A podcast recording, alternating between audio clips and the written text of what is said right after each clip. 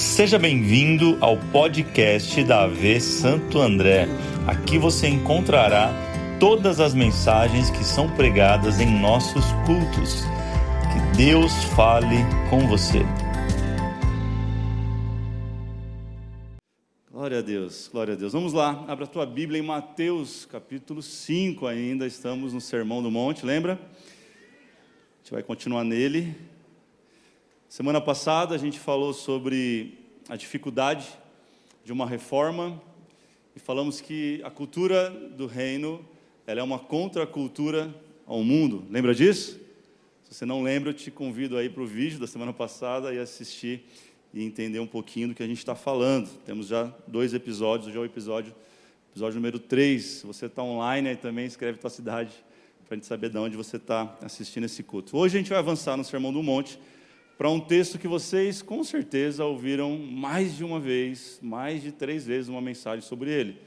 Olha o que diz Mateus 5,13. Vocês são sal da terra, mas se o sal perder o seu sabor, como restaurá-lo? Não servirá para nada, exceto para ser jogado fora e pisado pelos homens. Vocês são a luz do mundo, não se pode esconder uma cidade construída sobre um monte. E também ninguém acende uma candeia e a coloca debaixo de uma vasilha. Pelo contrário, coloca no lugar apropriado e assim ilumina a todos os que estão na casa. Assim brilha a luz de vocês diante dos homens, para que vejam as suas boas obras e glorifiquem ao Pai de vocês que está nos céus. Olha para alguém e fala assim: ó, faça a diferença. Fala para a segunda opção dessa noite, fala assim: faça a diferença. E agora você pede perdão por ser a segunda opção. Fala assim: eu vou te pagar uma pizza, vai ficar tudo certo, ok? Tem muita gente já fazendo a indiferença e a igreja foi chamada para fazer a diferença. É sobre isso que Jesus está falando nesse texto, é sobre isso que quero compartilhar com você nessa noite. Vamos voltar um pouquinho no texto, comecinho do Sermão do Monte, o verso primeiro, coloca para mim, por favor. Olha o que diz. Vendo as multidões, diga multidões. multidões. Jesus subiu ao monte e se assentou, e seus discípulos, diga discípulos, aproximaram-se dele. Então, esse sermão, essa essa conversa de Jesus, essa pregação, ela tem como alvo dois públicos: multidão e discípulo. É ou não é? Multidão e discípulo, e existe uma grande diferença nessas, nesses grupos. Multidão, ela geralmente está atrás de Jesus, procurando bênção, atrás de um milagre, atrás de uma porta aberta, atrás de um pão, atrás de um pouco de peixe. Multidão segue a Jesus pelos benefícios que Jesus tem para dar para ela. Enquanto discípulo segue a Jesus para se tornar como Jesus. Ser um discípulo é pisar onde Jesus pisa, pensar como Jesus pensa, olhar como Jesus olha. A pergunta é: quem é você hoje neste lugar? Multidão ou discípulo? Não responda, olha, foca, foca em mim, não olha para o lado nesse momento, não precisa responder, mas quem é você hoje? O texto que nós lemos começa com Jesus dizendo assim: ó, vocês são sal da terra e luz do mundo. Vocês vocês? Ele não está dizendo vocês serão. Ele não está dizendo daqui a algum tempo vocês se tornarão, mas ele está dizendo vocês. Por que, que Jesus fala desta forma, sendo que ainda eles não são? É simples, Jesus ele olha para a gente a partir do nosso futuro e não do nosso passado. O diabo ele conhece o nosso passado e ele quer julgar o nosso futuro, mas Deus que conhece o nosso futuro nos chama como nós seremos daqui a pouco, transformados de glória em glória você precisa entender isso. É, Jesus ele já está no seu futuro e ele sabe exatamente quem você será, porque, por isso que ele diz: vocês são. Mas ainda não aconteceu, mas Jesus já, já enxergou tudo isso na sua vida. A gente olha lá para o espaço novo da igreja e olha, Jesus, não vai dar tempo, dia 23 de outubro está chegando. Ai meu Deus, e agora? Não vai dar tempo de. Eu olho assim, eu sou humano. Mas Jesus está olhando aquele lugar dia 23, lotado de gente, lotado da presença dele. Tudo pintado, tudo funcionando, tudo acontecendo, porque Jesus conhece o meu futuro e o teu futuro. E ele está olhando para você dizendo assim: você não é isso que você é agora, você vai ser algo muito mais incrível. Jesus te olha com olhos de amor. Vocês são, diga para alguém, você é sal da terra e luz do mundo. A multidão sempre vai ter uma perspectiva da terra para o céu. Mas quem é discípulo aprende a ter uma nova perspectiva que é do céu para a terra. Quem conhece a oração do Pai Nosso? Todo mundo. Pai nosso que estás no céu, santificado seja o teu nome, venha o teu reino, seja feita a tua vontade, assim na terra. Discípulo sabe que, apesar de na terra a realidade não ser a que ele está vendo, ele sabe que no céu não falta nada. E é por isso que ele olha do céu para a terra. Discípulo sempre vai ter olhar do céu para a terra, enquanto a multidão tem olhar de escassez. A multidão sempre olha o que me falta e vai atrás da bênção. O discípulo sabe que caminhar com Jesus e vai ser resultado daquilo que está desenvolvendo o relacionamento. Então, se eu caminho com Jesus, logo eu vou desfrutar da bênção. Porque ele olha do céu para a terra. O que, que falta no céu? O que, que falta no céu, gente? E por que, você está olhando para a tua vida e está vendo falta de tudo? A nossa mentalidade precisa ser reconstruída, reconfigurada, para que possamos fazer a diferença nessa terra. Quem está comigo diz amém. amém. Eu quero conversar com você sobre duas funções básicas do sal e depois sobre duas funções básicas da luz, a luz do texto. Então, basicamente, a primeira função do sal, você sabe para que é, número um, dar sabor. Diga para alguém, dar sabor. Quem tem sal em casa? Para que, que você usa? Não, pastor, eu coloco atrás da porta para espantar mal olhado. Eu vou fazer uma fila no final e vou orar por você com imposição de mãos. Sal é para dar sabor, gente, é ou não é? Em primeira instância, é para que a comida seja gostosa, porque quando uma comida não tem sal, você fala assim: que comida sem graça. Sabe, sabor tem a ver com a graça de Deus em nós. Quando a gente perde o sabor, a gente perde a graça. Martin Lloyd Jones disse o seguinte: a glória do Evangelho consiste em quando a igreja é absolutamente diferente do mundo. Inevitavelmente, ela vai atrair as pessoas. O sal ele tem o poder de atrair e gerar sabor naquilo que não tem graça. O sal, aonde encosta, simplesmente pelo fato de encostar, não precisa abrir a boca ele só encosta. E a comida fica mais gostosa. Sal é para dar sabor, diga sal é para dar sabor. Aonde entra o sal, melhora. Sim ou não? A pergunta é: aonde você tem entrado? Os lugares que você tem frequentado, as rodas que você pertence, a tua família, ela melhora com a tua presença ou ela piora? Onde o sal chega, melhora. Alguma coisa talvez está errado nisso, porque deveria melhorar, deveria acontecer alguma coisa. Deixa eu perguntar: quem chega perto de você sai melhor ou sai pior? Porque tem gente que é tão santa, mas tão santa, mas tão santa, que quando um mero pecador, abre aspas e fecha aspas, chega perto dela, se sente um lixo. Sabe por quê? É salgado demais. E Jesus chama isso de religioso. A religião salga demais. Pior do que uma comida sem sal, irmão, é uma comida salgada. Porque dá para você colocar sal na comida sem sal, mas dá salgado. Eu me lembro que eu fui jantar na casa de um amigo, se ele estiver assistindo, um beijo, Clebão, está morando fora do Brasil hoje.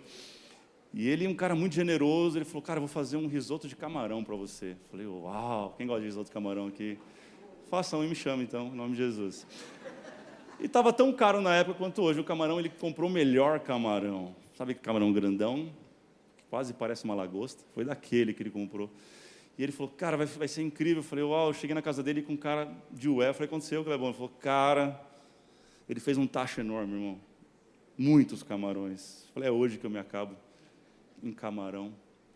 Ele falou: salguei. Já joguei leite, joguei creme de leite, já orei.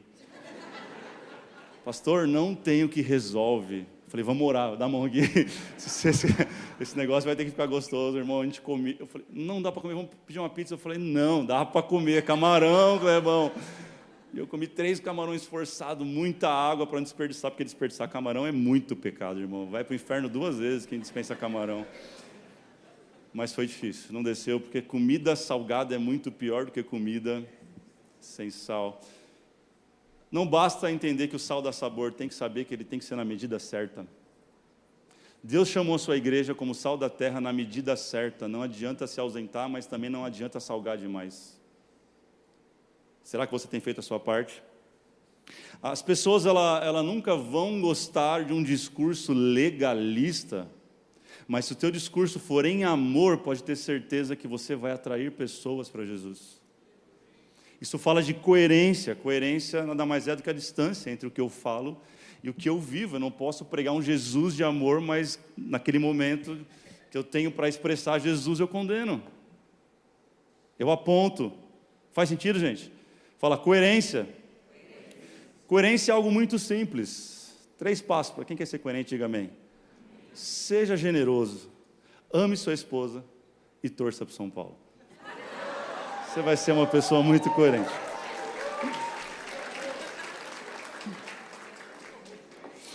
Calma, gente, calma. Calma. Segunda função básica do sal é conservar os alimentos. Diga conservar os alimentos. Você não vai lembrar, assim como eu não lembro, eu nasci numa casa onde tinha uma, um troço branco grande chamado geladeira, mas num tempo antes da geladeira, o sal ele servia para conservar os alimentos. Lembra disso? Você ouviu falar disso? A sua avó provavelmente falou: não, não tinha geladeira, não. O fogão não era gás, era fogão a lenha e era muito sal para conservar alimento, a carne, inclusive. Daí nasceu a famosa carne de, de sol, não de sal. É uma das funções do sal: conservar, preservar. Sabe por que o mundo ainda não virou um caos absoluto? Porque a igreja está nele. Se existe uma igreja que salga na medida certa, ela ainda está segurando este mundo de virar um caos. A Bíblia diz que quando a igreja for tirada da terra, isso aqui vai virar uma loucura, um pandemônio. Já está ruim, vai ficar muito pior, porque a igreja ainda está salgando e preservando uma sociedade em putrefação. Por isso está dizendo, vocês são sal da terra. Minha pergunta é: você tem salgado? De menos, de mais ou na medida certa? O mundo vai dizer que não é assim, você tem que ficar longe das pessoas, você não pode ter amigos desse jeito, você não pode ter contato com pessoas daquele jeito, isso é religião, que afasta famílias, é, separa as pessoas, isso é religião, religião deveria religar, vem do original religar e ela está se distanciando as pessoas. Mas Jesus era contra o modelo de religião. Lucas 5 vai falar que um leproso apareceu para ele. E a religião falou: não toca porque fica leproso, Jesus. O texto de Jesus tocou e o leproso ficou limpo. Porque esse é o papel da igreja. Onde a igreja toca, a sujeira é limpa, a ferida é curada. Aonde a igreja chega, meu irmão, tem que ter preservação e cura. Levante a sua mão e diga assim: aonde eu chegar, aonde eu tocar, haverá cura, restauração e muito mais sabor, porque eu sou sal. Na medida certa, quem crê nisso? Vou dizer uma coisa, talvez a tua família ainda não virou um caos total, porque Deus te colocou lá para fazer a diferença. Olhei para alguém e falei, faça a diferença. Agora a segunda parte dessa conversa é sobre ser luz. Verso 14, deixa eu ler de novo, vamos juntos? 5, 14. Vocês são a luz do mundo, não se pode esconder uma cidade construída sobre um monte. E também ninguém acende uma candeia e coloca debaixo de uma vasilha, pelo contrário, coloca no lugar apropriado e assim ilumina todos os que estão na casa. Assim brilhe a luz de vocês diante dos homens, para que vejam as suas boas obras e glorifiquem o Pai de vocês que está nos céus. Primeira coisa que a luz faz é revelar. Diga revelar. Segundo Coríntios 6:14 vai dizer que comunhão pode ter a luz com as trevas? Como assim? Não tem como, gente. Aonde a luz entra, a treva sai. Pastor, mas pode ser a escuridão? Pode. Se você acender uma vela, experimenta. Ela pode não iluminar todo o ambiente, mas em volta da chama daquela vela não tem escuridão. São coisas antagônicas, onde a luz entra, a escuridão sai. Deus está dizendo: além de sal da terra, vocês são também a luz do mundo. Diga para alguém: você é sal da terra e também luz do mundo. A luz traz revelação. Olha que Paulo escreve à igreja em Éfeso, Efésios 1,17. Peço que o Deus de nosso Senhor Jesus Cristo glorioso, Pai, lhes dê espírito de sabedoria e de revelação no pleno conhecimento dele. Oro também para que os olhos do coração de vocês sejam iluminados. Ainda segundo Coríntios 4, 4 diz: "O Deus dessa era cegou o entendimento dos descrentes, para que não vejam a luz do evangelho da glória de Cristo, que é a imagem de Deus." Preste atenção, num mundo cego, perdido, desorientado, eu e você fomos chamados para ser luz. Eu e você fomos chamados para revelar a vontade de Deus. Eu e você fomos chamados para manifestar o amor de Deus. Eu e você fomos chamados para representarmos Deus. É isso que a Bíblia diz quando chama a gente de embaixadores. O que é embaixador? É alguém que representa um país em outra localidade. Ei, você é embaixador da luz e não das trevas. Aonde você pisar, quando você abrir a boca, precisa iluminar e trazer revelação para aquele lugar, para aquele ambiente. Deus te colocou onde você está, no seu trabalho, na sua família, na escola que você estuda, por algum motivo para ser luz. Onde estão os luzeiros aqui de Jesus? Diga amém. a gente às vezes vive alguns processos na vida. E a gente fala assim: poxa, quando eu tiver pleno, Deus vai me usar. Quando eu tiver resolvido todos os BOs da minha vida, aí eu vou ser sal, pastor. Aí eu acho que eu vou ser luz quando, sabe, ainda luto algumas coisas e eu não entendo que pessoas me procuram. Pessoas me mandam mensagem pedindo uma oração, um conselho, uma palavra, e você olha para a tua vida e fala: Cara, eu não tenho nada para dar.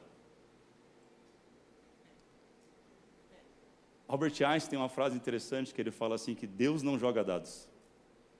Deus não brinca com ninguém, meu irmão. Deus ele te chamou por um propósito específico. Deus, quando ele te chamou, ele, te, ele disse: Você é sal da terra e luz do mundo. Ah, mas ainda não, mas ainda sim. Como assim? Não está entendendo, pastor? Talvez você está dizendo, eu tenho uma lanterna, pastor, não sou um farol, eu não sou nada, não... mas eu tenho uma lanterna com uma pilha fraca que às vezes acende, às vezes apaga. E tem gente que está literalmente em trevas te buscando e você não pode negar a tua luz. Porque você é luz.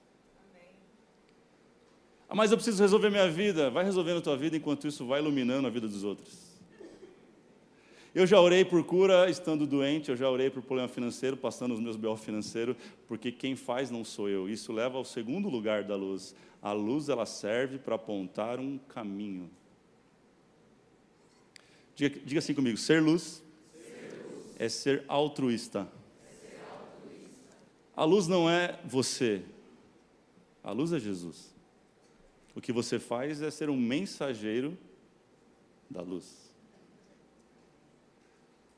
A gente é mais ou menos como a lua. A gente não tem brilho, brilho próprio.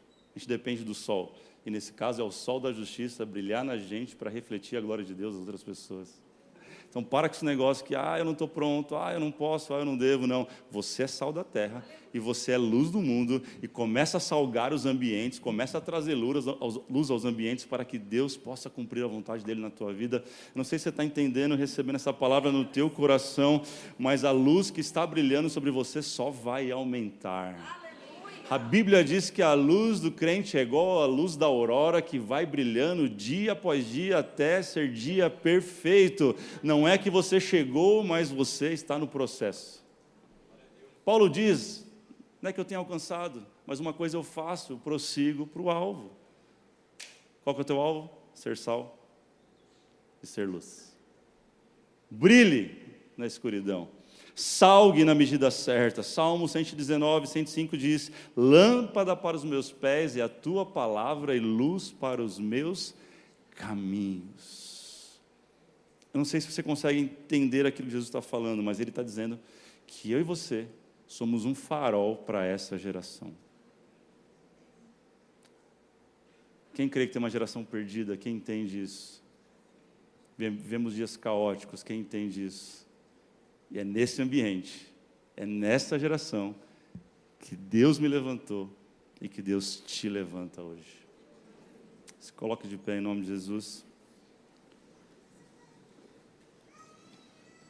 Eu termino com uma história bem conhecida. Você já deve ter ouvido, provavelmente, mas faz sentido. Ah, da serpente do vagalume. Diz a, diz a história que a serpente começou a, a perseguir o vagalume. Já ouviu essa história? E perseguiu um dia, perseguiu um segundo dia, terceiro dia, quarto dia, e o vagalume começou a se cansar daquela perseguição, falou: Não aguento mais, eu vou me render a você, mas antes, antes, serpente, quero fazer três perguntas para você. Ela parou, coçou a cabeça, a serpente falou: Pois não. Primeira pergunta: Cara, eu pertenço à sua cadeia alimentar? Ela olhou, olhou assim, Jackson falou: Não. Segunda pergunta: Eu te fiz alguma coisa no passado que eu não lembro? Você me perseguir tanto? Ela falou: Não, que eu me lembre também não. Terceira pergunta: Então por que que você tanto me persegue? Ela falou: Simples, é que eu não suporto ver o teu brilho. Escute isso pelo mesmo motivo que, você, que as pessoas são atraídas para você, é o mesmo motivo que outros vão perseguir você. Qual o desafio? Continuar brilhando. Estão me perseguindo. Brilhe. Estão me procurando como um poço, como uma fonte. Brilhe. Irmão, faça qualquer coisa, mas não pare de brilhar. Pastor, meu brilho tem incomodado. É um bom sinal. Continue brilhando até que Jesus te chame de volta. Não pare de brilhar. Será que você pode pegar na mão de alguém e falar assim: continue brilhando? Diga, Deus te chamou para ser sal da terra, luz do mundo. Diga assim pela Deus te chamou como um farol para essa geração. Não pare por nada, o seu brilho é poderoso. O brilho de Jesus na sua vida vai alcançar dezenas e dezenas de pessoas e uma multidão vai vir para Jesus por causa de você. Você crê nisso, meu irmão? Continue brilhando.